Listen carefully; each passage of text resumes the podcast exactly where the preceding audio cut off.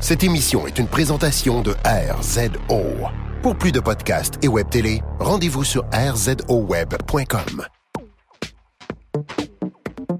Cette semaine, la technologie derrière les jeux de Sochi, les types de contraste en photo, la technique Brennizer, le test de l'imprimante Epson XP950 et le test de l'Olympus OMD EM10. Vous écoutez Objectif numérique, épisode 51.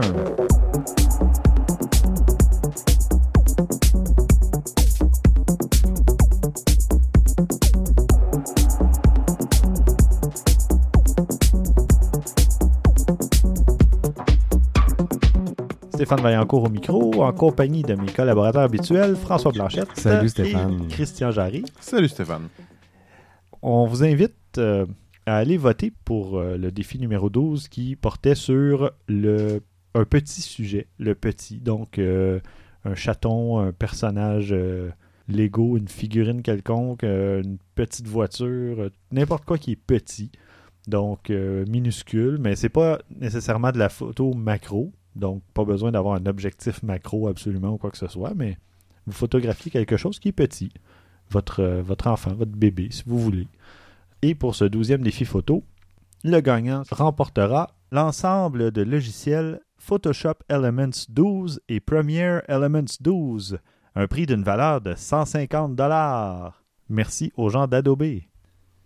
Maintenant, François, tu as découvert un site intéressant, un site euh, spectaculaire. Ben, Euh, vous, vous connaissez les GIFs animés? oui, ça est-ce qu'on existe dit depuis- les GIFs ou les GIFs? Il y a eu un débat là-dessus Ah, récemment. non, Non, pas là-dessus.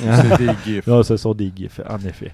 Ben, ça existe depuis euh, presque les tout débuts de l'Internet. C'est une façon d'animer une image euh, en, en- en mettant une succession d'images finalement Mhm. pour créer l'illusion de vidéo. Un- mouvement. de mouvement. Justement, il y a un photographe qui s'appelle Feng Chiwei qui a créé une série super intéressante de GIFs animés euh, à partir d'une photo prise du même endroit. Euh, il a décidé de faire de la photo du matin au soir puis d'animer ça. Mais c'est pas juste une animation normale là, qui passe du matin au C'est soir. pas comme un time-lapse, justement. Non, il a décidé de mettre des formes géographiques là-dedans, des cercles. euh, la C'est très flyé. ah, c'est la façon qui traite ces images, c'est vraiment artistique. C'est vraiment de quoi de beau qu'il fait. C'est quelque chose que j'ai jamais vu avant. C'est vraiment non super beau. Euh, il va servir d'océan, il va servir de mégapole comme, comme sujet de ces photos. Puis on voit vraiment ce qui se passe quand les lumières s'allument le soir. Mais ça a l'air des cercles, euh, disons, des espèces, comme on appelle dans Photoshop, des layer masks, si on veut. Peut-être qu'il a utilisé ces genres de cercles-là, qu'il a mis de, à des endroits, justement, pour donner une impression que on avance dans un tunnel ou quelque chose comme ça. Puis, j'ai l'impression que c'est avec un outil comme Photoshop, justement, où il est allé mettre un cercle pour effacer l'image en dessous. euh, ou C'est sûr s'est chose comme ça. là. Il y a des bonnes chances. Mais c'est vraiment, il faut aller voir ce site-là. c'est- Encore une fois, c'est c'est toujours la question de pourquoi j'y ai pas pensé avant. Oui, Ah C'est simple, là. mais il faut y penser. Ouais. Puis là, le- c'est ce qu'il a fait. Le prochain qui va le faire, ben, il Oh, va wow. tout simplement avoir l'air d'un, copieur. Ah non, tu le vois maintenant. Si- Moi, je l'ai devant les yeux. Si vous regardez la troisième photo, C'est écœurant, celle-là, vraiment. Là. moi, c'est ma préférée. Ouais. le Donc, building. Je vais essayer, oui, je vais essayer de vous la décrire. C'est un building qui, la photo a été prise avec le lever du soleil. On voit le lever du soleil en réflexion dans les À fenêtres différentes hauteurs. qui euh, réfléchissent. Puis oui, puis il a décidé de faire les lignes euh, de séparation de couleurs, c'est-à-dire de, disons, euh, une à 8 heures, une à 8 heures et quart, une à 8h30. On voit évidemment le changement de lumière à cette heure-là parce que le soleil se lève rapidement. Il a vraiment aligné ça avec les étages de la tour. C'est superbement Ah réalisé. Le côté artistique de la chose, c'est vraiment bien fait. Mm. C'est le fun de, de voir des photographes qui amènent, qui amènent toujours ça ailleurs. Ouais. tu sais. Qui Puis pousse, pas- qui pousse l'enveloppe, comme on dit, Ouais. beaucoup plus loin. Là. Ouais, lui, il a très bien réussi euh, son coup avec cette euh, série de, de photos-là, animées. Parfait. Ah, L'animation elle rajoute beaucoup euh, dans, dans ces photos, vraiment. Là. Puis d'ailleurs, euh, pe- petit rappel, là, si jamais vous entendez un déclic euh, à intervalles plus ou moins réguliers, c'est qu'on teste toujours euh, le Trigger Trap. Et euh, François et Christian nous feront une petite euh, présentation au prochain épisode. Et vous pourrez voir dans les notes euh, de l'épisode 52 euh, le time-lapse, le résultat de, de nos tests euh, depuis deux épisodes. Finalement, on a fait deux types de time-lapse. Évidemment, on ne pouvait pas en faire plusieurs par épisode parce que c'est quand même long faire un time-lapse. Et euh, donc, vous allez entendre des déclics peut-être tout au cours de l'épisode, mais c'est pour une bonne cause. N'ajustez pas votre lecteur. Donc, euh, voilà, ben, on vous invite à aller visiter ce, ce site-là. Le lien va être euh, dans les notes d'épisode. Et de mon côté, moi, j'ai trouvé une petite histoire. Ce sont des. C'est une espèce de capsule temporelle des négatifs vieux de 100 ans et un appareil photo qui ont été, qui ont été retrouvés à Oklahoma City. Il y a des photos là-dedans de, de bâtiments, de buildings qui n'existent plus aujourd'hui à Hmm. Oklahoma City. Et il y a une photo de l'endroit où l'appareil avait été acheté. Euh, il y a- en tout cas, c'est- super intéressant de voir justement cette capsule temporelle qui refait surface, Ben ouais. qui donne, euh, qui documente un peu Oklahoma City et tout ça, la, la vie d'il y a 100 ans. Donc, euh, Moi, si j'étais à leur place, je ferais des copies de toutes ces choses-là, puis je la réenterrerais. ouais, pour un autre 100 ans. Mhm. Ah ouais. Ben, ou je rajoute, puis je rajouterais une autre capsule avec Un appareil Un photo d'aujourd'hui. exactement Avec euh, une carte, la euh, même chose dans le fond, mais 100 ans plus tard, puis tu mets l'autre à côté. Je serais, curieux, bonjour. je serais curieux de savoir les, les circonstances de la découverte. euh, Ben, en fait, c'est qu'ils avaient creusé euh, ce qu'ils appelaient le. Ils ont ouvert Oklahoma City Century Chest. Donc, c'est une espèce de boîte qui était faite exprès, qui avait été euh, enterrée, vraiment creusée sous la terre. à n'ouvrir que dans 100 ans. C'est ça. Donc, c'était vraiment une capsule temporelle qui avait été mise là. Mm. Puis, euh, les gens savaient qu'elle était là. Puis, je présume qu'en creusant pour quelque chose, ils l'ont trouvée. Puis, ont dit, oh, c'est pas à ouvrir tout de suite. On va vraiment attendre euh, que ça fasse à peu près 100 ans. Mm. Puis, euh, c'est ça. En fait, ça avait été enterré le 18 avril 1913. Donc, euh, l'appareil photo de l'époque coûtait 6 Hum. et ce qui se traduirait à 140 dollars en, en argent d'aujourd'hui. Ce qui est quand même pas très cher, honnêtement. De... Non, c'est ça, mais 6 dollars à l'époque, Oui, oui, euh, oui. c'était quand même pas mal de Oui, je suis d'accord. Et l'appareil avait été mis en marché seulement un an avant que la capsule soit faite, donc Hmm. enterrée. Donc l'appareil était quand même récent euh, au moment de, de la mise en terre, si on veut. Oh, la mise en terre. Toi, Christian, tu as un petit gadget que tu as découvert de ton côté euh, qui, qui est loin de dater de 100 ans, là, qui est tout récent? Euh, non, euh, je- je- même si je dirais pas non, euh, mettre la main sur un appareil photo tel quel, euh, non, c'est pas particulièrement 100 ans ce que j'ai là.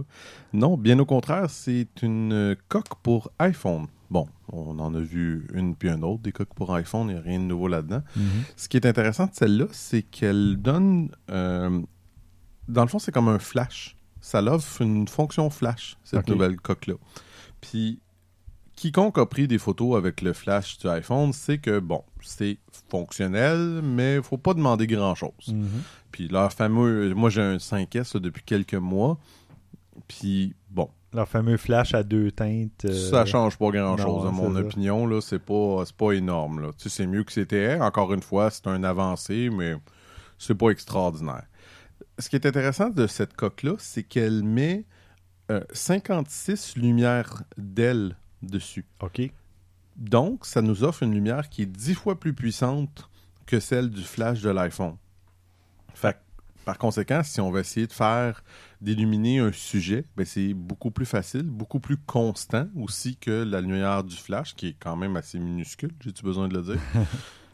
Alors, ben, le potentiel de faire un meilleur résultat, ben, je pense que j'ai pas besoin de le dire qui est là. Hein? Mhm. Euh, Euh, Moi, j'imagine déjà la scène là, dans un club ou un bar ou un, un restaurant le soir. Puis, tu sais déjà que c'est quand même un fort. beau une- selfie Ouais, avec ouais. ton... Non, mais c'est fort la lumière d'un flash d'un Ouais. téléphone quand même. Puis là, t'as le, tes 56 LED qui viennent te flasher ça quand tu t'y attends pas. Et la table à côté, tu dois faire le saut. C'est sûr, c'est sûr. Ben, je me rappelle avoir amené mon gros flash Cobra dans un bar, puis sacrifice que ça a fait se taper du monde. Ben oui, c'est Ouais. ça. Ben surtout, un bar, c'est pas si mal, mais un restaurant, tu t'entends, les gens sont là en Ouais, train de ouais, manger tranquille. Là, si tu te mets à sortir un gros flash ou une coque comme ça à 56 lumières, Ouais, puis là, t'as c'est une les, question de, t'as les yeux à. de respect. à- Je suis à les deux- d'accord avec vous, mais faut pas oublier un petit détail, c'est qu'on peut euh, contrôler la mi- luminosité qu'on désire. Ah, OK. Ouais. Fait que ça, avec, ça peut être intéressant Oui. parce que le flash du iPhone, on peut pas le faire. Puis on- il est indépendant de l'appareil. Donc, ce qui veut dire que on peut le déplacer pour le mettre plus haut, plus bas, ou tout ça pour aider justement à. à- Mais c'est bon parce que, tu sais, quand t'as les yeux ouverts à F2.8 là, le soir parce qu'il fait noir, là, là t'as le flash qui déclenche. Ah là, ouais, euh, le ça, résultat ça fait est mal aux yeux. euh, là. Mais tu dis que la coque peut être utilisée de façon indépendante. Est-ce que ça fonctionne par Wi-Fi à ce moment-là, l'activation? c'est- bizarre, hein? Ça dit que ça s'utilise indépendamment, mais c'est pas spécifique. Qu'est-ce que c'est le avec quoi que ça fonctionne? Ouais, parce que c'est ça, je vois que ça fonctionne à batterie. Ouais, Il y a une batterie de 2200 mAh. qui se recharge par micro USB, qui dit à peu près 4 heures euh, en fonction- euh, de, de fonctionnement en continu. Ok. En continu. En continu, ouais. Fait que donc, juste un même- flash, et on peut l'utiliser plusieurs fois. là. Ça pourrait être euh, Bluetooth, ça pourrait être. Possiblement. Ouais.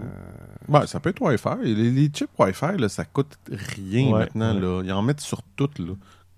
Que j'entendais? Je plus trop. Laveuse Wi-Fi, là, il n'y a pas longtemps. J'étais comme, oh non, il y a des limites. Là, à un Ouais, moment donné, là.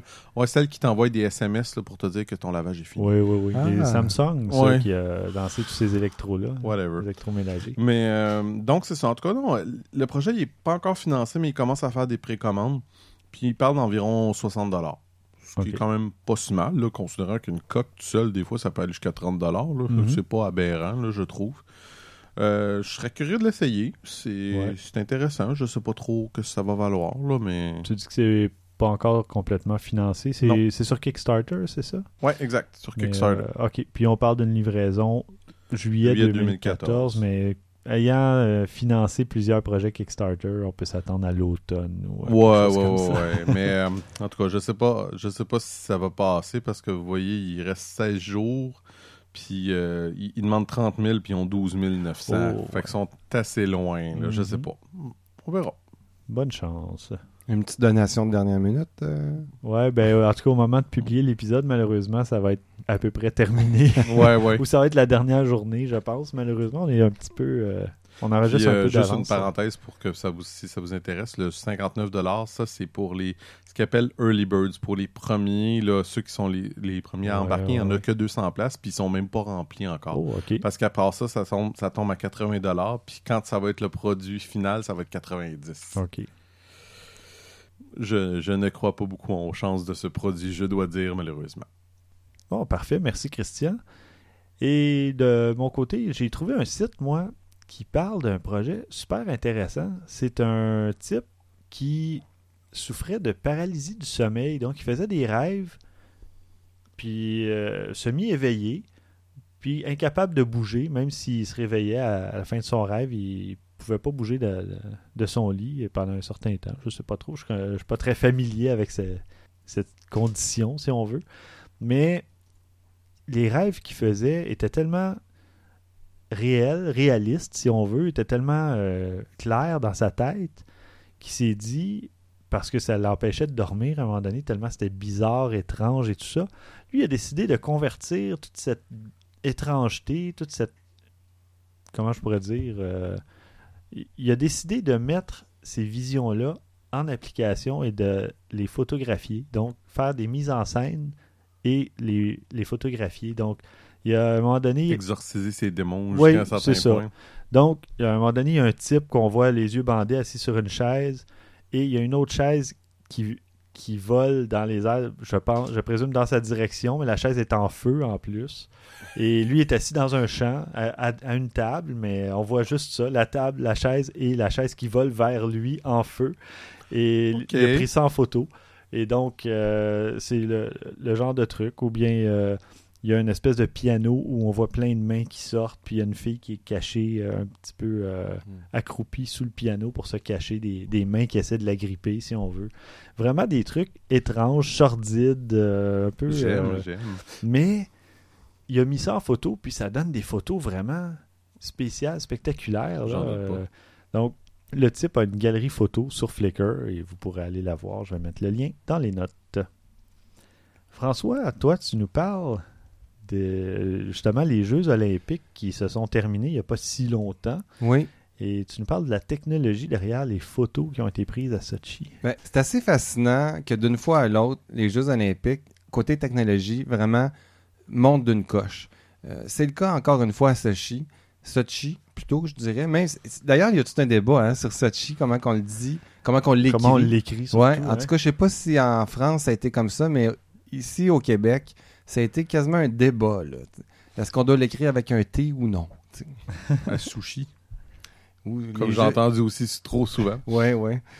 Euh, on prend souvent pour acquise euh, les superbes photos qui se font euh, dans, dans les compétitions olympiques. On ne pense pas tout souvent à toute la technologie que ça peut uti- que- qu'on doit utiliser pour y arriver. Mhm. Euh, Et tout le matériel. ah, écoute, souvent, la, la première image qu'on se fait, c'est une haie bien fournie de photographes bien alignés qui prennent la photo de la compétition Mhm. avec des superbes télé- des- la- euh, objectifs téléphoto Mhm. qu'on envie tous, là, franch- du 400 mm puis des affaires comme ça. J'en veux. Mais non, on est, on est loin de la réalité parce que si c'était juste ça, à peu près, je dirais pas n'importe qui, mais il y a beaucoup de photographes qui pourraient faire ce métier-là, puis c'est pas le cas. Mhm. Aux Olympiques, ça prend euh, un autre type de, de photographe pour faire ça. Ça prend la débrouillardise, une grosse équipe de techniciens en arrière des photographes. Quand je parle de techniciens, je parle de- des personnes qui vont faire la retouche, qui vont faire le recadrage, parce que Mm. ça se passe super vite tout ça. hein. Ah ouais, ouais. c'est idéalement, il faut que tu aies les photos les meilleures, les plus rapidement possible. Puis C'est ça. Il faut Ben, que ça aille vite. J'ai parlé brièvement à Bernard Brault, photographe à la presse sur euh, Twitter, et puis il parlait de combien de milliers de photos il Ouais. avait prises. Puis j'ai dit euh, bonne chance pour la post-prod. Ben, il dit je la fais à mesure, pas le choix, parce Ouais. que sinon il Ben, s'en sortira jamais. Parlant de là. Bernard Brault, as-tu vu quand la photo qu'il a prise juste avant d'aller aux Olympiques avec tout son matériel? Oui, il a oui, pris une oui, photo, oui. c'était impressionnant qu'est-ce oui. qu'il y avait avec lui. Là. J'imagine que pour qu'il se prenne en photo, il, il a dû avoir un ajout par rapport à ce qu'il amène d'habitude ou euh, Ah, je sais pas, mais je sais qu'il y avait une valise avec euh, beaucoup d'objectifs et euh, caméras et tout le kit. là. C'était impressionnant. Ah ouais. Ben t'as pas le choix, ça te prend Non, pas non. juste un backup, ça te prend ouais, ouais, ouais, Ouais. oui. la totale parce que t'es Mais- loin de ton pays. Je fais une parenthèse rapide, mais lui, il, ne- il a, je pense, une des trois, il est Nikon, des trois ou des quatre, là, je sais pas laquelle des deux, mais il prend souvent des photos avec un, un simple Nikon J1 avec l'adapteur puis un téléobjectif. Mhm. Ça arrive très souvent, puis il marque, si vous le suivez sur Twitter, je vous le conseille, c'est intéressant, il marque avec quel appareil et la vitesse et toutes les statistiques de ses photos. Super intéressant. Mm. ah, c'est le fun les, les professionnels qui partagent leur Oui, savoir je suis comme ça. d'accord. ouais. Je suis d'accord. C'est super le fun. Euh, ben, pour parler des photographes qui ont, qui ont ces techniques-là, qui, qui doivent être débrouillards, juste un exemple comme ça, au ski nordique, ceux qui ont couvert cette compétition-là, eh ben, il fallait qu'ils aient eux-mêmes leur ski Ah pour aller se C'est positionner. vrai, j'avais jamais pensé à Oui, ça, mais c'est bien trop vrai. Pour avoir des belles photos, il faut être sur le Il faut parcours. se déplacer. Exactement. Fait que- et non seulement ça, ils vont rester là pendant des heures parce que Mhm. les compétitions durent toute la journée comme Ah ça. ouais. Fait qu'une fois qu'ils ont leur retrouvé leur position, ben ils s'arrangent pour rester là. Fait qu'il faut qu'ils s'habillent bien. Euh, bon, là pour les Jeux de Sochi, ils ont été chanceux parce que pas trop froid. il a pas fait très froid, il a même fait assez chaud. Il y a une qui même causé des 16 ou problèmes, 18, Ouais, puis il y en a qui ont été en, en- en culotte courte, là, tu sais, carrément en short, là, tu sais, pour faire cette compétition-là. C'est pas pire, ça aussi. Euh, un autre exemple, le, le saut à ski. C'est encore moins accessible, ça, pour aller, aller chercher des photos. Ouais, ouais. Euh, donc, on utilise des caméras avec des contrôles à distance. Hmm. Euh, c'est important parce qu'on n'a pas accès à l'appareil carrément. là. Il y a- des positions de caméra qui se font, euh, c'est sur la rampe, euh, à l'atterrissage, où il ne Oh, peut pas ouais. avoir d'humain physiquement Mhm. placé là. Ben, ça serait dangereux. Puis, Exactement. ouais. Donc, puis, pour avoir aussi le skieur dans les airs, pour attraper un skieur dans les airs, on, on place son appareil euh, de façon à avoir le cadre parfait. Il faut le Mhm. déclencher à distance. Donc, il faut connaître, il faut anticiper le déclencheur de son appareil. Si on utilise un déclencheur à distance en plus, par exemple par Wi-Fi, euh, il faut calculer la fraction faut de calculer le seconde. délai. Oh, il fait, que- fait que, euh, il faut, ça, si on le fait tout à mitaine, tu vas passer ton temps à aller à ton appareil, le déclencher, regarder, es-tu bonne? Mais là, la compétition Mais est en C'est cours. également là qu'un appareil qui prend 12 images à la seconde, tu l'aimes beaucoup parce que lui, tu pèses, quand il est dans les airs, tu pèses, puis tu le gardes enfoncé, puis genre une 1DX là, qui est capable de faire des photos RAW là, infinies là, euh, à 12 images par seconde, tu gardes le bouton enfoncé puis t'attends. Ouais. À un moment donné, tu vas en pogner une qui va être à ton goût, c'est sûr et certain. là. Ouais, ouais. Mais il faut quand même que tu vises la bonne place. Ben, Oui, exactement. Il faut que tu sois bien cadré. si ton cadrage beau, le- ça donnera rien. C'est ça. d'accord. beau le, le- faire de la vidéo si t'es pas Mais bien c'est- cadré. C'est pour ça que les moins bons commencent. Fait que tu, tu te pratiques ces moins bons, puis tu vas être bien cadré pour les meilleurs vers la fin. Mm. Mais je suis sûr que ça marche. Convaincu qu'ils le font. Fait que si on utilise la technologie euh, par Wi-Fi pour contrôler son appareil, ben OK, on évite les déplacements entre son appareil euh, puis le lieu où on doit se trouver. Mhm. Par contre, on, a- on rajoute la technologie, ça veut dire des batteries, ça peut vouloir dire un câble qu'on est- qu'on qu'on installe plus loin. Oh, ben, oui. Tout ça est aussi facteur de problèmes possibles. Mhm. Euh, la technologie arrange pas toujours les choses, elle peut juste l'empirer des fois. Mhm. Donc, euh, il faut faire attention à ça. Et un autre point aussi, si on décide de travailler par Wi-Fi, je m'excuse, là, mais ça a été. Moi, j'y ai pensé assez rapidement parce que à Sochi, aux Jeux Olympiques, on a beaucoup parlé de l'informatique, des pirates. Euh, amenez Oui. pas, payez pas avec votre carte de crédit au restaurant. Ben, ça, ça va s'appliquer au site aussi, euh, Ah sur le site hein? même. Mhm. S'il y a des hackers qui réussissent à hacker le, le- le- le- le signal Wi-Fi et intercepter les photos que tu es en train d'envoyer, Ouais. On en parlait il y a quelques épisodes d'un- justement d'un espèce de logiciel qui permet de, de hacker, d'accéder à tout ce qui se transmet là, entre l'appareil photo puis euh, Ouais, ouais. C'est sûr que dans le cas présent, c'est pas vraiment la photo qui transmet parce que c'est juste le signal pour prendre la photo, là, mais quand même, ton point est valable pareil. Ben, Non, mais est rentré dans le Wi-Fi. Non, mais c'est ça, il faut renvoyer ça à l'agence après ta photo. Je Si, sais. ça, si tu le fais par Wi-Fi. Mais t'as- oui, t'as raison. Là. C'est, ce que tu pognes, c'est va juste être un déclenchement, mais. Ben, ou le parce- signal. C'est parce que je pense, c'est comme exemple, la, la 1DX, je crois que tu as le port Ethernet dessus si tu veux. Si je me trompe pas, fait que tu peux te connecter à un, un routeur sans tu peux fil beaucoup un- plus sécuritaire Ouais. dans ce cas-là.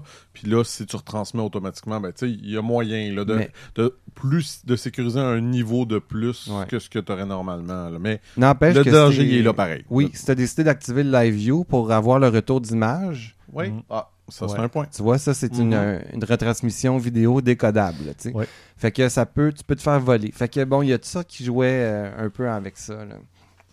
Qu'il fallait tenir en compte. Pour rester dans le, le, le domaine olympique, je suis en, en m'amusant à regarder ça aussi. Je suis tombé aussi sur des photos des anciennes installations olympiques. Puis ça, Ah, c'est ouais. fascinant. C'est pas nouveau cette année. On- à chaque année ou à chaque deux ans, surtout aux Olympiques, on revient à ces photos-là. Mhm. Munich, euh, Los Angeles, Sarajevo. Sarajevo. Il y, a des, il y a des sites qui ont été carrément abandonnés. Là, évidemment, il y a des pays qui ont juste pas eu les moyens d'entretenir ça. Ouais. D'autres qui ils ont les moyens, mais bon, ça sert pas à rien. Montréal est un bel exemple. Le Vélodrome euh, Ouais. a servi un bout de temps, mais donné, c'était plus rentable. On a décidé de faire autre chose. On l'a pas abandonné, mais ça, ça a été carrément une autre vocation. Ben au moins, c'est déjà ça. C'est mieux que de l'abandonner carrément comme on a vu trop de photos, justement. Ouais. Il y a du côté des photos spectaculaires à voir. Là, je vous laisse sur le site deux sites à aller voir, mais une petite recherche Google, c'est vraiment euh, facile de trouver un paquet de photos. Mais il y a des endroits qui m'ont marqué un peu plus que d'autres. Athènes. Euh, pourquoi? Ah oui. Athènes, c'est pas loin, ça? C'est- C'est 2000, je? Justement, c'est 2004 Athènes. 2004? Oui, mais là, la Grèce est sur le port Ouais, de la c'est vrai. faillite. C'est euh, vrai. ça, là. Ouais, ouais. y a- y a les Olympiques, là, c'est pas trop. Ça euh, l'a pas aidé. Hein? Non. Non. Puis c'est c'est juste depuis 10 ans, ces Olympiques-là, mais regardez les photos de, des sites de compétition d'Athènes, c'est assez désolant. Il n'y a vraiment eu rien du tout après. Mhm. là. Ça a été complètement laissé à l'abandon, puis en 10 ans, on peut voir ce que la nature fait. Ah oui. Euh, Sarajevo, ben là, tu- on l'a mentionné tantôt. Le, le- Mais Sarajevo, Sarajevo, dé- déjà, ça fait 30 ans, c'est quand même plus ils long. n'ont là, pas eu mais- une guerre aussi, eux autres, ce qui a pas Oui. aidé, là. Fait que, disons que. Oui. Bref, c'est le genre de série de photos que moi, j'aimerais beaucoup faire, sûrement comme vous deux aussi. là. Tu sais, des sites abandonnés, on a parlé T'as de pas idée comment que j'ai le goût d'aller faire ça. Ben, T'as c'est ça. Aucune idée. faire de l'exploration urbaine photographique, c'est Bon, ben, allons au Vélodrome de Montréal. Ah Euh, amène-toi un petit sac pour l'humidité parce qu'il y a des environnements humides là-bas, là, tu sais, Ouais, comme la, ouais. la forêt tropicale. Puis Pour ceux qui connaissent pas le- la nouvelle vocation du Vélodrome Ben de oui. Montréal, c'est rendu Le biodôme. biodôme. le biodôme. Les Bon. enfants adorent, mais bon, c'est pas très, très. euh, Pensez pas que c'est c'est, euh, abandonné. Il y a, il y a Non, non. toujours, toujours plein de Il y monde. a toujours là. des Ouais. services de, de garde, il y a des écoles, il y a des, toujours des enfants qui sont là. ben, c'est bien d'avoir donné une deuxième vie à, justement à ce bâtiment-là parce que sinon, qu'est-ce que tu veux faire avec un vélodrome, justement? Euh, Il y a pas de. Ici, on n'a pas. En France, ça va, il y a le Tour de France, donc il y a probablement plein de coureurs qui se- qui s'entraînent et qui pourraient profiter d'un truc comme ça, à la limite, je sais pas. Mais ici, il n'y a, a pas vraiment de compétition du genre qui justifierait le, Effectivement, ben, tu sais, tu me fais penser, le, le- il y a le club d'aviron de Montréal qui est haut sur l'île Notre-Dame. Mhm. Euh, il y a encore les installations qui sont là. Il y a du- des gens qui s'entraînent. Par contre, tu regardes les estrades et Ouais. le, le gros panneau électronique. Nous, à Montréal, c'était en 76. Le panneau de 1976, Des existe- lampes qui s'allumaient. c'est des lampes qui faisaient des pixels, finalement, si on peut dire ça. Oh, oui. C'était... Fait il est encore là, le panneau. Il n'a pas été démoli. Euh, ça m'étonnerait qu'il soit fonctionnel. Il est encore là. Les estrades sont vraiment en train de, de craquer. Ça, ça, Ah, ça ouais. éclate en ce moment. Là.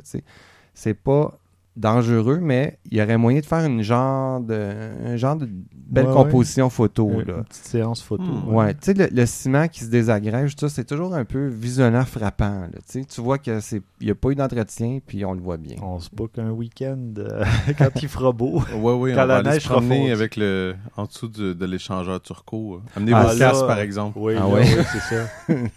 J'ai peur qu'un cas, ça soit passé. Non. Parfait. Ben, merci François pour euh, ces découvertes olympiques. Moi, je vais vous parler des types de contraste en photo. Donc, euh, un petit peu plus euh, théorique, mais pas trop lourd comme sujet. On a, quand on fait de la photo, ben, on pense tout de suite au contraste. quand, quand on parle de contraste, en fait, on pense aux zones claires, aux zones foncées et tout ça. Mais il y a, il y a plusieurs types de contrastes. On a justement le contraste des tonalités. Donc, euh, c'est lui qui produit les lignes puis les formes dans votre image. Euh, donc, s'il n'y avait pas de contraste des tonalités, on verrait pas grand-chose dans, notre image. Finalement, ça serait une image fade, euh, couleur pastel peut-être. Ou en tout cas, ça, donne un aperçu un peu de, de ce que ça donnerait s'il n'y avait pas de contraste. Donc, le contraste des tonalités permet de guider l'œil dans l'image. Et euh, un des moyens de- d'augmenter ou de renforcer ce contraste-là, c'est de jouer avec la lumière. Donc, d'aller vers les ombres, d'aller vers les zones plus lumineuses et tout ça. Euh, le contre-jour, c'est un très beau contraste aussi qu'on peut avoir, des silhouettes sur une plage ou peu importe. là. Euh, J'ai hâte d'aller à la plage, c'est pour ça que je pense à ça. Ah ouais. Ouais, ouais, ouais. Euh, donc, ça donne un beau contraste. Une photo en noir et blanc, très beau contraste. S'il y a des zones éclairées, des zones sombres, on va voir tout de suite les contrastes. On a comme deuxième type le contraste des couleurs. Donc, si on a des couleurs vraiment opposées ou euh, on a justement une couleur claire avec une couleur sombre ou une couleur chaude avec une couleur froide, Mhm. euh, ça va donner des, des beaux Bleu, contrastes. jaune, euh, ouais. C'est ça. vert, noir. ouais. Exactement. Donc, ça, ça peut donner des. Ça peut donner des photos intéressantes justement parce qu'il y a une espèce de dualité dans les couleurs ou, ou dans les tons. Et euh, comme troisième contraste, on a les contrastes des concepts ou des idées. Donc, on peut avoir euh, un vieux téléphone à côté d'un truc super moderne ou d'avoir une scène de campagne avec des buildings euh, à l'horizon. Une texture lisse à côté d'une texture, quelque chose de très texturé qui a beaucoup de, tu sais, des contrastes forts. là. Absolument. Ou un, un truc justement très lisse avec de la rouille à côté, un, Ouais. un truc métallique très euh, rongé par la, la rouille. Donc, vraiment, Une plage lisse avec la- de l'eau qui bouge beaucoup, là, à, à côté. N'importe quoi. Donc, Ouais. des trucs qui vont justement se, se rencontrer et créer quelque chose d'intéressant visuellement dans votre image, euh, que ce soit justement au niveau des couleurs ou du sujet lui-même, du décor. euh. Ça fait penser, ça serait un bon sujet, ça, de, de concours photo. Ah, ben voilà. Donc, Je les contrastes. Je suis d'accord. préparez-vous, ça sera le défi numéro 13, Ouais. les contrastes. Puis on va, on participer à celui-là. Oui, parce que j'ai une photo en tête. Ah! J'en ai une. triche déjà. Bon. je triche pas du tout.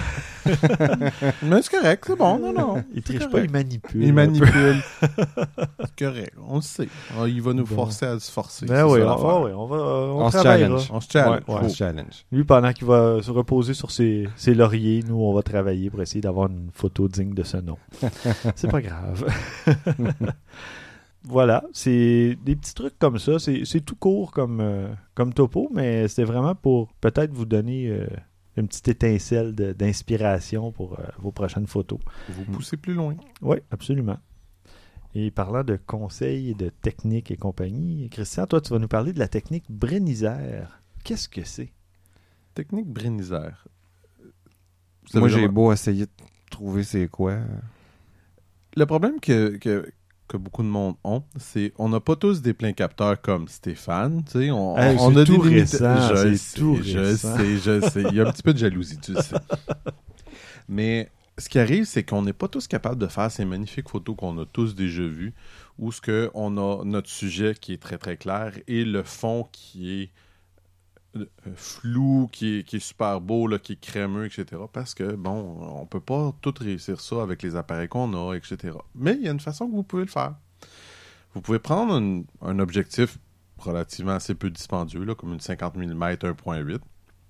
Puis, on peut faire la technique Brenizard. La technique Brenizard, ce qu'on fait, c'est que, exemple, lui, Brenizard, ce qu'il fait souvent, c'est qu'il va prendre son sujet en plein milieu de sa photo, Mhm. qui va être un enfant, une personne, n'importe quoi. Il va le mettre en plein milieu de sa photo. Ce qu'il va faire, c'est qu'il va prendre, il va découper sa photo en rangées et en colonnes. Fait qu'il va faire une colonne où est-ce qu'il y a le, le sujet principal. Il va prendre 5-6 photos, de haut en bas. OK. Après ça, il va faire. Mettons qu'il va dire sur sa photo, je sais pas moi. Tout est relatif. Là. Il y a plusieurs techniques. J'ai vu une vidéo sur Internet que le- la personne prenait, c'était 5 par 5. Fait que c'est-à-dire que 5 colonnes par 5 Rangées. rangées. Fait Ça prend- fait une espèce de panorama géant, finalement. c'est exactement ça. C'est exactement ça. Tu as un panorama géant. Puis, ben, il faut que tu gardes toujours la même, le même focus Mhm. parce que sinon, ça va causer des problèmes. Ah, donc c'est ça. Une fois que tu as fait ton focus sur ton, Sur ton sujet, sujet. là, tu te mets en focus manuel Et sur voilà. l'objectif ou Et l'appareil. voilà, c'est ça. Parfait. Puis là, ben, ce qui arrive, c'est que là, ben, comme ton sujet il est au focus, mais le reste l'est pas. Mais Mhm. on n'a pas d'objectif qui est assez bon pour faire ça. Mais là, fait qu'on va truquer comme quoi on a un objectif beaucoup plus large en Ah. réalité que ce qu'on a vraiment. Fait que c'est ça. Là, pourquoi c'est important de prendre ton sujet en premier? C'est parce que s'il bouge, ça marchera pas. Mhm. Ça va tout décaler tes photos. Fait qu'il faut idéalement aussi avoir un sujet qui est très immobile. Ou patient. ou patient. ouais. Oui, c'est ça. Euh, donc, pas facile avec des enfants. Ou pas vivant. Ouais, Euh, ouais, je sais pas ce que tu fais dans tes journées, là, Non, mais une non. statue, Ah, ok, ok. Ah, c'est pas ça que je pensais. Ouais. Mais, euh, Bien sûr. euh, bref, c'est ça. Donc, si on prend la première rangée où ce qu'on a notre sujet en premier, ben après ça, si on continue, ben si le sujet bouge pas trop, entendons-nous, pour pas qu'il se ramasse dans le reste du- de, la, de la photo, mais qu'il reste au milieu, on est correct. Fait que là, on fait nos rangées, puis on a des logiciels, dont un qui est gratuit, qui s'appelle euh, Microsoft Ice. Il Ah. est gratuit sur Internet. Première fois. fois que j'entends parler de ça. Microsoft Ice. Ouais. OK. Je n'ai entendu parler moi non plus, mais c'est une suggestion d'un des, des endroits que j'ai vu. Mhm. On peut le faire également là, bon, avec euh, AutoStitch ou euh, AutoPano, puis même Photoshop et Photoshop Element permettent de faire des montages de panorama. Mhm. Fait que c'est ça. Dans le fond, on va avoir notre panorama, puis bon, sur les côtés, nos photos vont être toutes bizarres, tout ça, mais ça va nous permettre de recouper pour avoir vraiment une photo propre et belle. Euh, je vais vous l'essayer. Je vais l'essayer à la maison pour voir qu'est-ce que ça donne pour vous faire un exemple. Mais je trouve que c'est une technique qui est super intéressante parce que le résultat final est très, très beau. Puis c'est pas quelque chose que j'ai... J'ai pas le matériel pour faire quelque chose comme ça. Fait qu'on va voir qu'est-ce que ça va donner. là. Je, Mhm. je me croise les doigts. Là. Mais tu parlais de. C'était surtout les gens qui n'avaient pas un play capteur. Avec un play capteur, je pourrais le faire aussi. là. Ah oui, oui, oui, tout à fait. C'est juste que pour toi, c'est plus facile parce que tu auras plus de. Tu sais, tu pourras avoir quelque chose de plus large euh, que ce que nous autres, on peut avoir facilement. Tu sais, si moi, je me ramasse avec un objectif à 14 euh, mm, ben moi, déjà en partant avec mon capteur rogné, je viens d'en perdre un peu. Sais, fait que c'est ça. Tandis que le plein capteur, il est à 14 mm. Ça paraît. Surtout Ouais, des ouais, grosses, ouais. grosses. Comme ça, là, il y a une bonne différence. OK, là. OK, je vois. Fait que c'est cela. Fait que c'est relativement c'est simple.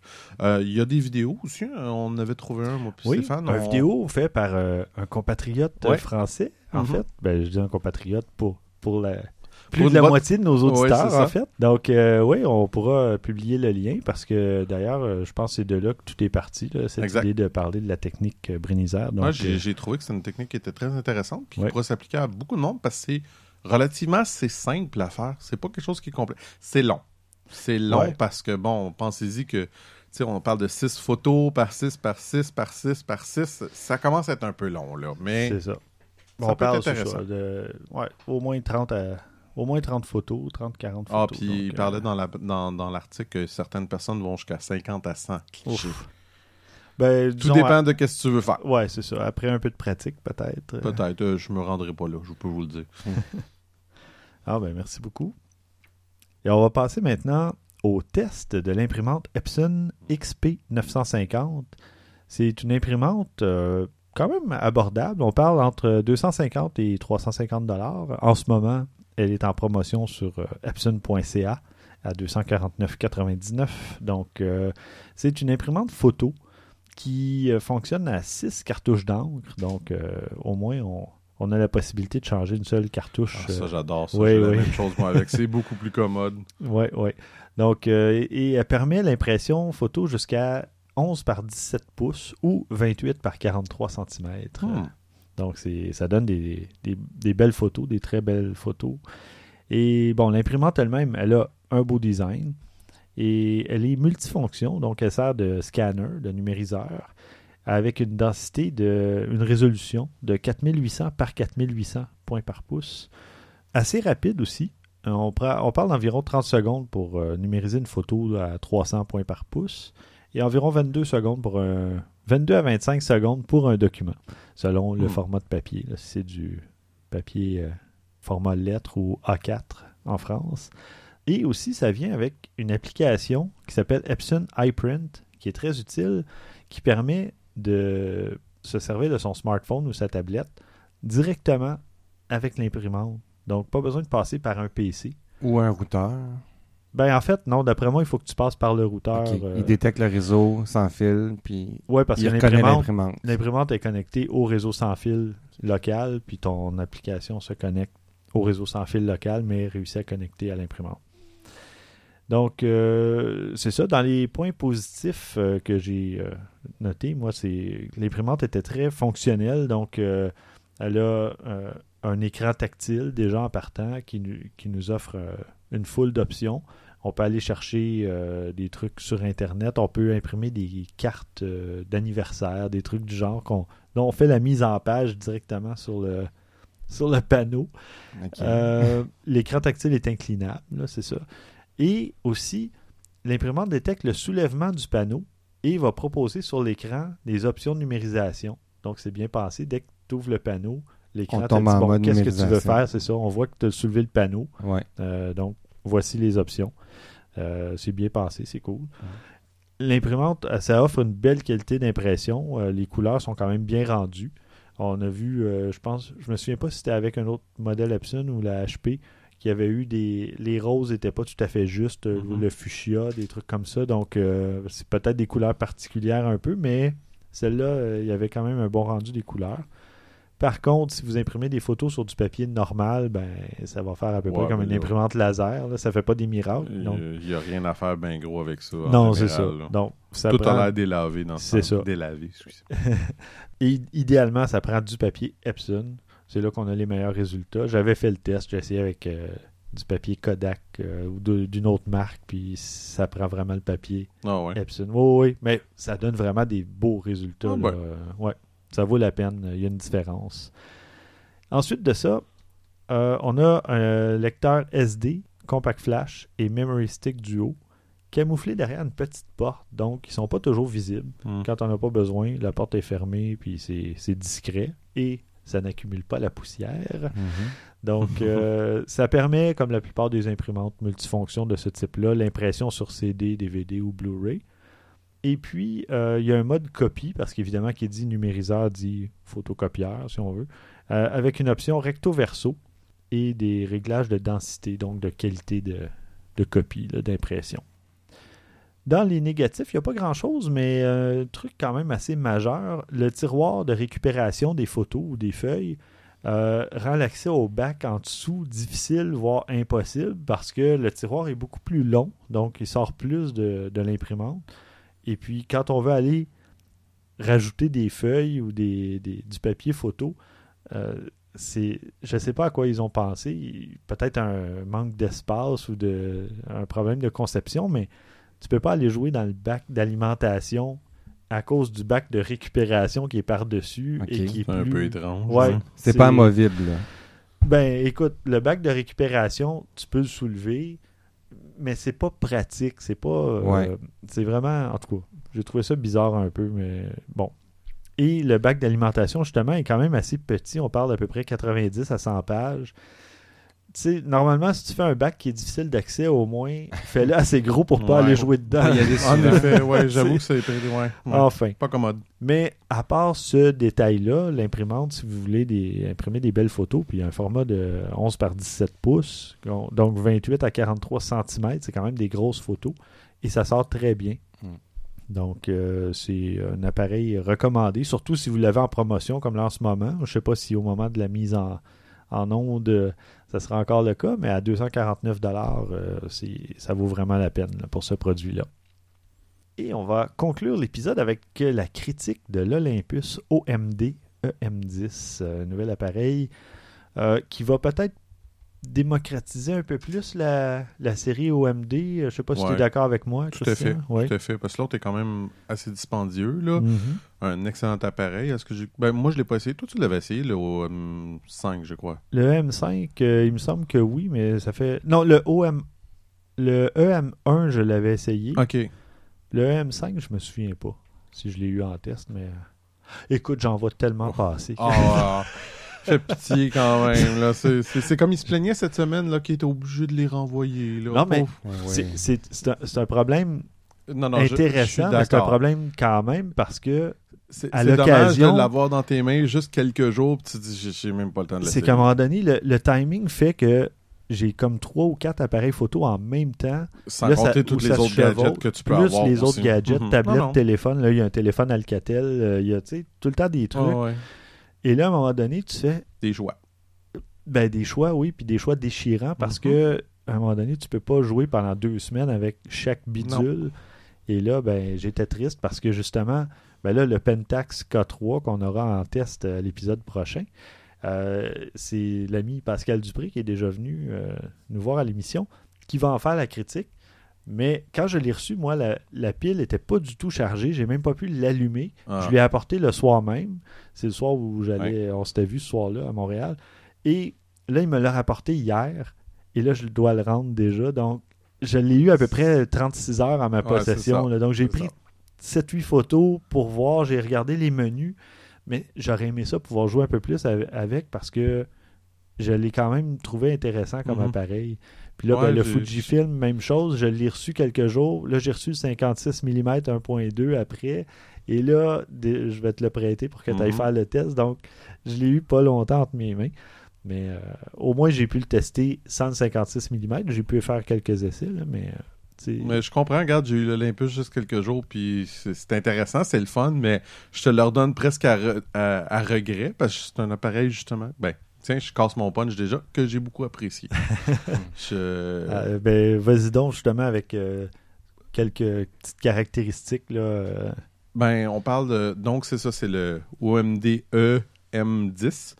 Euh, pour ceux qui connaissent le EM5, c'est pour ainsi dire à peu près le même appareil. On parle le même capteur. Euh, beaucoup de monde pourrait dire, tu sais, c'est- c'est quoi l'affaire? C'est presque le même appareil, mais il est plus petit. Mhm. Euh, il est beaucoup moins cher. On parle de 300-400 dollars de moins. Fait que ça paraît ça aussi. on, parle, ben, lui, on parle de quoi 1300, je pense euh, Ben, moi, ce que je voyais, ben, on parle euh, euh, juste pour le, le, Le, le- boîtier. le boîtier. Il me disait 1000, 1100 que j'ai Ah, vu. ok, excuse-moi. Puis versus euh, 700. Ah. Fait que c'est quand même un 300-400 de moins. Là. ça, Oui, ça oui. paraît. Là. Ben, C'est- 700 dollars, c'est ouais, c'est abordable. C'est abordable. Ben, encore. Ben, ça dépend dépendant des budgets, de mais pour ce type d'appareil. Pour ce type d'appareil-là, Ouais, définitivement, oui, je suis d'accord. Mhm. On parle d'un. C'est 16 mégapixels. Mhm. Euh, Il y a beaucoup. Ce que je trouve intéressant, c'est qu'il y a les molettes sur l'appareil. C'est vraiment. Ça a l'air de quelque chose qui est très. euh, euh, old school, là, euh, euh, Ouais, ouais, la- un la peu rétro. Un peu euh, rétro, mais pas trop. Ben, pas que j'ai- moi j'aime ça le look rétro, mais celui-là il, il est intéressant. Il est comme un peu hybride entre les deux. Il, Ouais. il est rétro mais moderne en même temps. C'est Il drôle est à dire. rétro là. nouveau. Oh, subtil. Il y a, contrairement au euh, M5, il y a un flash lui. Ah. D'ailleurs, c'est drôle parce que au début je pensais qu'il n'y en avait pas. Puis tout à coup, à un moment donné, je remarque le bouton, j'ai fait Ah ben oui, il y en a un flash. Mais il est tellement bien dissimulé Mhm. qu'on se rend même pas compte qu'il est là. C'est c'est vraiment très bien fait.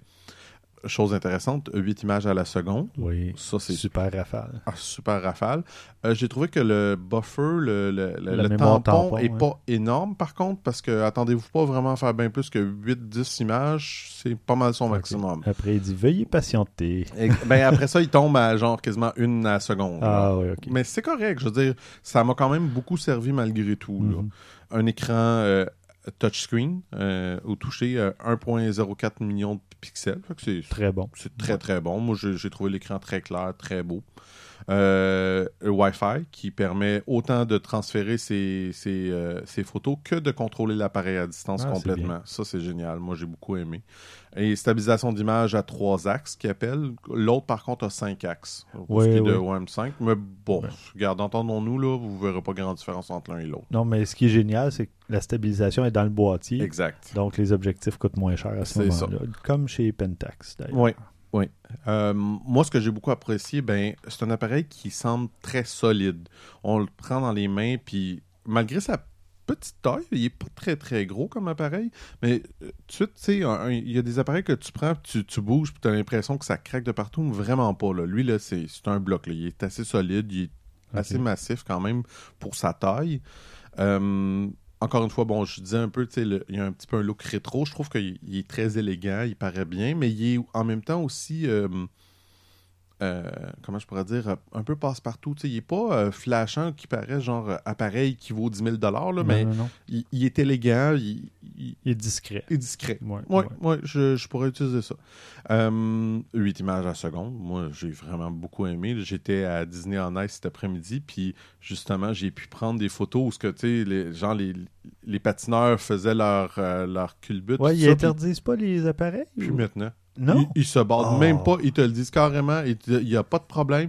C'est juste, tout ce qu'ils demandent, c'est que, euh, euh, tu sais, pas de flash trop souvent ou d'essayer d'être discret, tout ça, mais ils Ah, disent ouais. carrément, il n'y a pas de problème, vous pouvez les avoir. Ils savent, avec des enfants, tout Ben le monde oui, va en prendre. sûr, mais. Anyways, tout le monde en a. Je suis allé à un spectacle la, semaine, euh, ben, la même semaine au Centre Bell, puis ils regardent plus.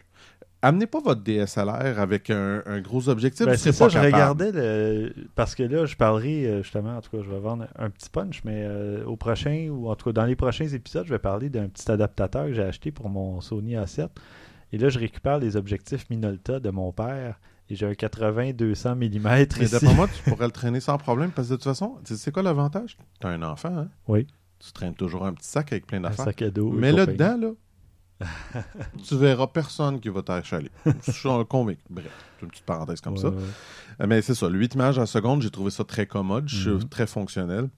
ISO, j'ai été très, très, très agréablement surpris. J'ai pris des photos à 6400, puis c'était assez propre. là. Oui, il y a un peu de pixelisation, mais rien de, de- Ok. d'extraordinaire. Rien là, qui Pas fait de comme... dégradation. Pas de trop de dégradation. Puis même, j'irais même jusqu'à dire, entendons-nous que c'était quand même une luminosité pas si mal, mais j'ai pris des photos à 12 800 quand je suis allé en ski, puis sincèrement, je suis très surpris de la qualité. C'est pas parfait. Je vais la passer avec un petit peu de réduction du bruit. Tu perds un peu de détails, mais pour 12 800, là, Ok. je suis Impressionné. Je suis impressionné. En fin de journée, j'imagine que tu as monté à 12 de 800. soir. De soir. de soir. Sincèrement, puis je regarde, il- va falloir quand même, tu sais, je les regardais sur l'écran, puis je les zoomais quand même, puis c'est sûr que tu très très zoomé. Là, le visage, mettons, d'une personne, d'une personne, tu vois moins de détails, mais je me disais, comme photo globale, Ouais. avec un peu de réduction de bruit, le résultat est bien. Mhm. Pour 12 800, je- pas si mal, tu sais. Euh, le prix, parce que, bon, oui, c'est 700 mais pour ce que ça l'offre, c'est pas si mal que ça, 700 Dans le négatif maintenant, euh, ça, ça a l'air ridicule, mais ça m'a vraiment agacé.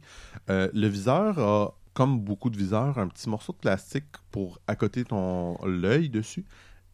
Trois, quatre fois, je l'ai perdu. Juste à l'accrocher, il est pas solide. Puis comme ce morceau de viseur-là, il ressort beaucoup de l'appareil, Mhm.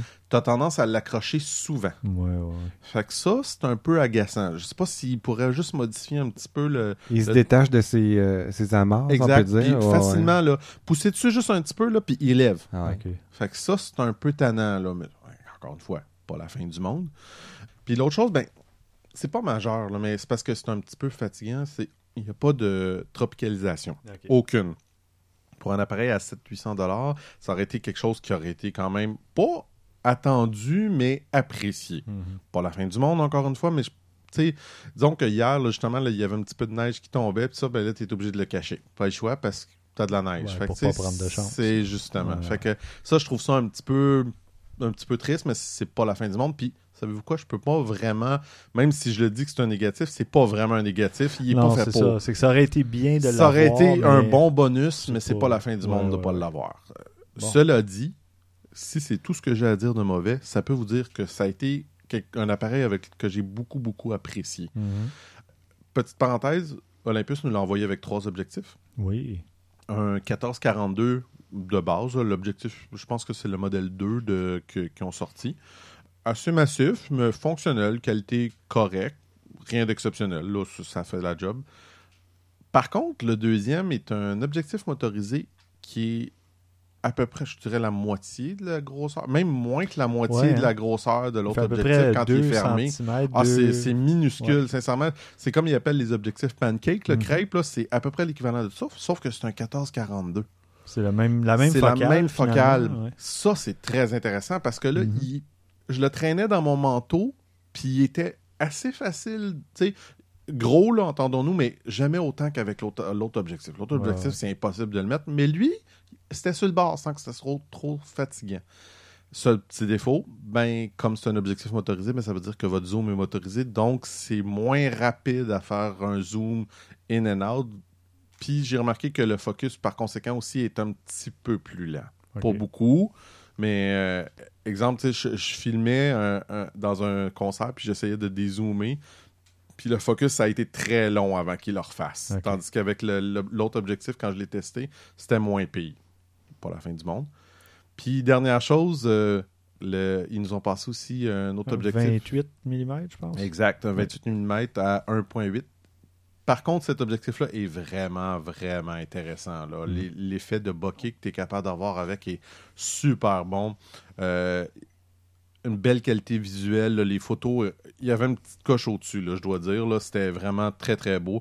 Puis, Et il y a une courte euh, distance minimum ah, pour le. c'est magnifique. le- là. C'est c'est même pas 10 cm là, pour pouvoir faire le focus dessus. là. C'est magnifique. J'ai pu prendre des photos, là, ben, comme tu avais fait avec. J'étais à la table, mon gars, il avait plein de Lego, puis je focusais sur les visages, là, puis c'est incroyable qu'est-ce qu'on est capable de faire avec ça. là. Ouais, ouais. Ça, ça m'a.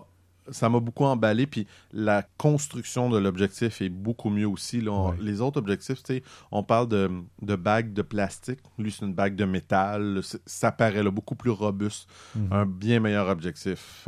C'est sûr que lui aussi, ça peut être intéressant. là. Il y a beaucoup de choses à faire avec ça. Fait que bref, euh, ça m'a pas mal emballé comme, euh, comme appareil photo. Je sais pas toi, qu'est-ce que t'en as pensé? euh? Ah, moi, je l'ai bien aimé aussi, mais je l'ai pas eu longtemps. Non, je sais bien. J'aurais aimé l'essayer un peu plus, mais j'ai eu la chance de jouer justement avec le 28 mm. Et moi aussi, j'ai fait de la photo de personnages Lego. Et justement, je faisais un comparatif avec mon Sony A7 Mhm. que je mettais à peu près à 28 mm. Mais en fait, non, c'est pas vrai. Je le mettais à 36 ou 38 pour essayer d'avoir la même focale. Et moi, j'ai une distance minimum de 40 cm Ouais, sur le ça. C'est énorme. 24-70 de- du A7.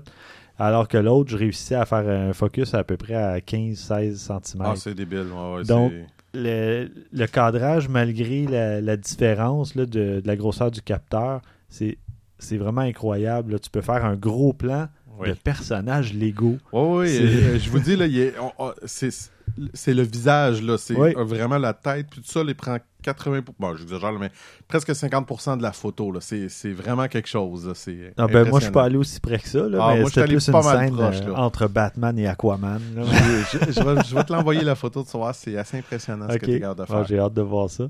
Mais enfin, moi, c'était plus un comparatif pour montrer Mhm. la distance focale minimum, là, minimale entre les, entre les deux appareils. Puis, bon, le, le fait aussi que l'A7, c'est un plein capteur, on voyait plus large déjà au départ, mais j'avais essayé de respecter le facteur de rognage et tout ça. Et ça fait une grosse différence euh, Ah le- avec la distance minimum. Donc, c'est un appareil, euh, moi, que je recommanderais. Si quelqu'un. Et d'ailleurs, je le dis souvent, mais l'avantage d'Olympus aussi, les objectifs Panasonic sont compatibles. euh, Il y en a énormément Oh, oui. des objectifs. Vraiment, là, le même choix... Olympus le dit dans sa démonstration Oh, quand ils ont lancé l'appareil, ils ont vous avez les, objectifs Panasonic aussi. Ben, c'est à leur avantage Ben de oui. le faire. Ben oui, ben que, oui, euh, ben oui. tu sais, c'est justement dans le cas de la 7, euh, il n'y en a pas encore une Ah, panoplie. moi, c'est complètement l'opposé. Ça. Ça sort au compte-goutte. Là, j'ai les deux des trois objectifs disponibles là, pour l'A7. Mm. J'ai le 55 mm puis j'ai le 24-70. Et il manque le 35 mm. Puis Ouais. là, ben, éventuellement, ils vont sortir le 70-200 là, d'ici quelques semaines ou quelques mois. Mais là, je vais voir. si- Je vais peut-être attendre parce que là, j'ai un 80-200 que je peux utiliser avec ma. Il n'est pas automatique, là. C'est un focus manuel, mais en tout cas, je au pire, ça dépend pour le moment. Oui, c'est ça, parce que on se doute que le 70-200 sera pas 500 dollars. Euh, non, il y a peu de chance. Alors voilà, je, je dois refaire T'es- mon... T'as pas des limites incroyables de, de financement, toi? Ben non, Ah, ben, Ah. quelle surprise. Il faut qu'ils vendent les gadgets. euh, Ah, ouais, faudrait que je fasse une vente, euh, une vente, Une de, vente de garage, feu. Une vente de feu. Mm. Un jour peut-être, mais pour le moment, là, j'ai assez dépensé sur cet appareil-là. Donc, euh, ben, on va conclure là-dessus. Merci beaucoup François. Merci Stéphane. Merci Christian. Toujours un plaisir. Pour nous rejoindre, euh, envoyez-nous vos questions, commentaires et suggestions à podcast@objectifnumérique.com et vous pouvez nous suivre sur Twitter à Haute Numérique ou sur Google Plus et Facebook. Cherchez Objectif Numérique.